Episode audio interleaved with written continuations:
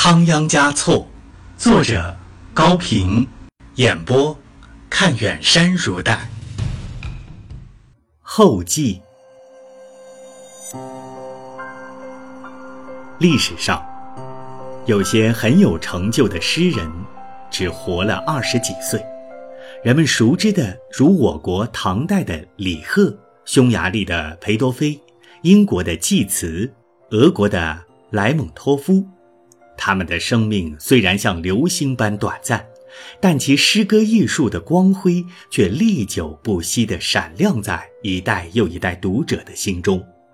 我国清代康熙年间的藏族诗人仓央嘉措，也是这个特殊行列中的一员。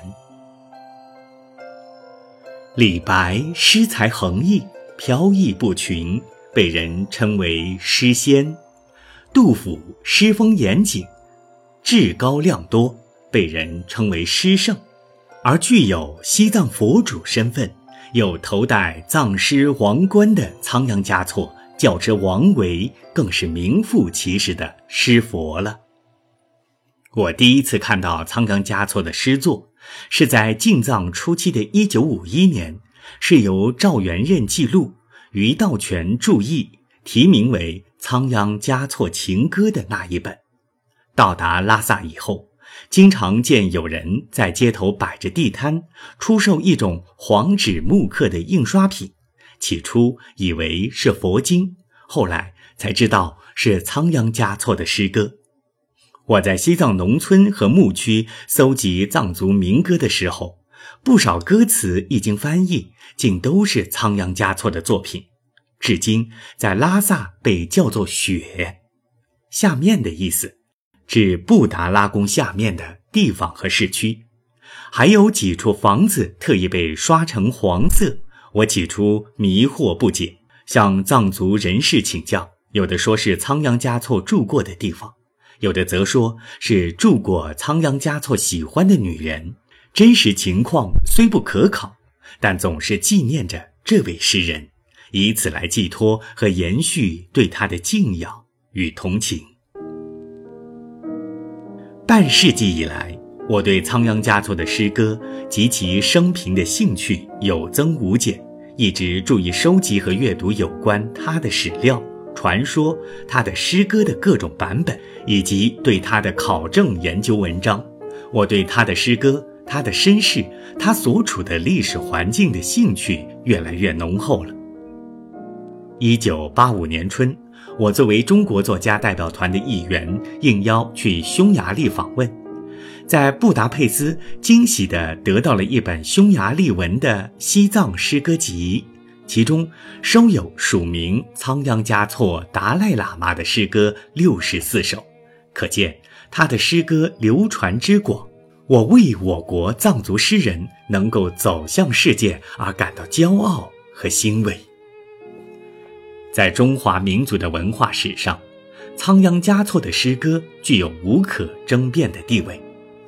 那人文精神的浓厚色彩，那真挚感情的率直吐露，那朴素清新的语言魅力，使之在藏族诗歌的宝库中形同一颗最大最亮的珍珠。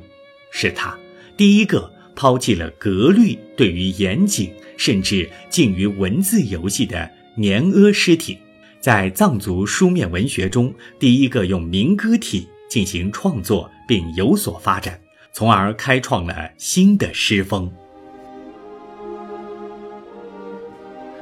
仓央嘉措的一生充满戏剧性，他出身穷乡僻壤，却突然登上了尊贵显赫的宝座。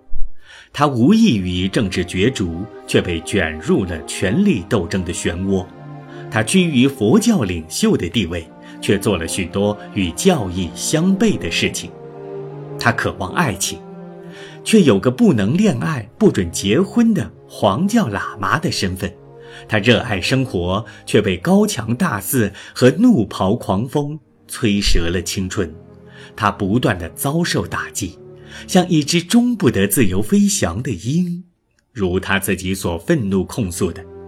岩石伙同风暴，散乱了鹰的羽毛。他是个在权力斗争的夹缝中生存的悲剧人物。从民间到佛宫，从西藏到青海，仓央嘉措走过的路途不长。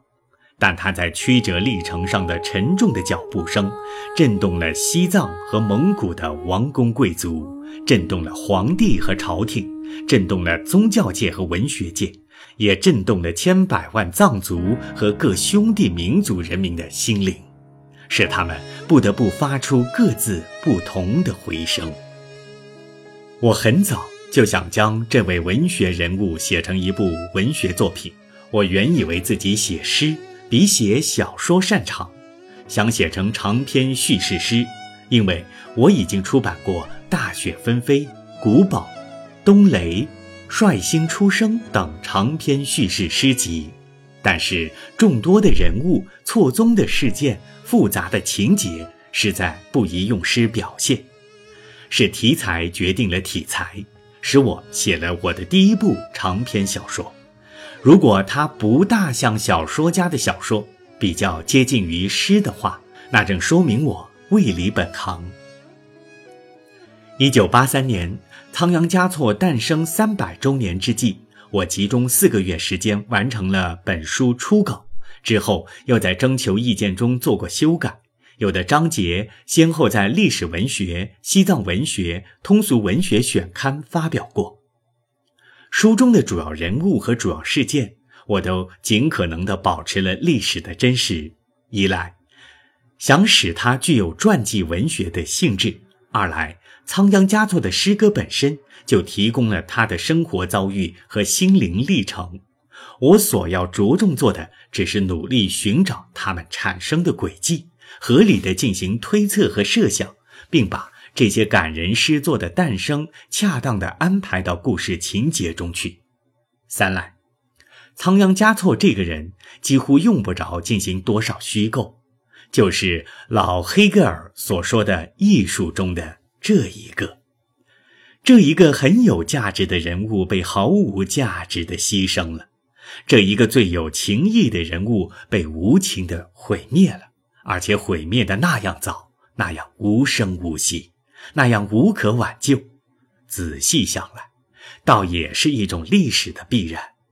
好在它的真正价值不但不会毁灭，而且时间相隔越久，越能看清它的光芒。在本书再版之际，我想感谢那些在创作和出版这本书的过程中给过我很多帮助的朋友。为免挂一漏万，我不想将名字一一列出。但对他们的感激之情会一直萦绕在我心中。写作这本书可以说为我的西藏情结既解了一结，又添了一结。我对西藏的感情永无了结。高平，二零一零年六月十日，于兰州了然斋。听众朋友。到这里，高频的评传体小说《仓央嘉措》就全部演播完毕。感谢您的一路收听和陪伴。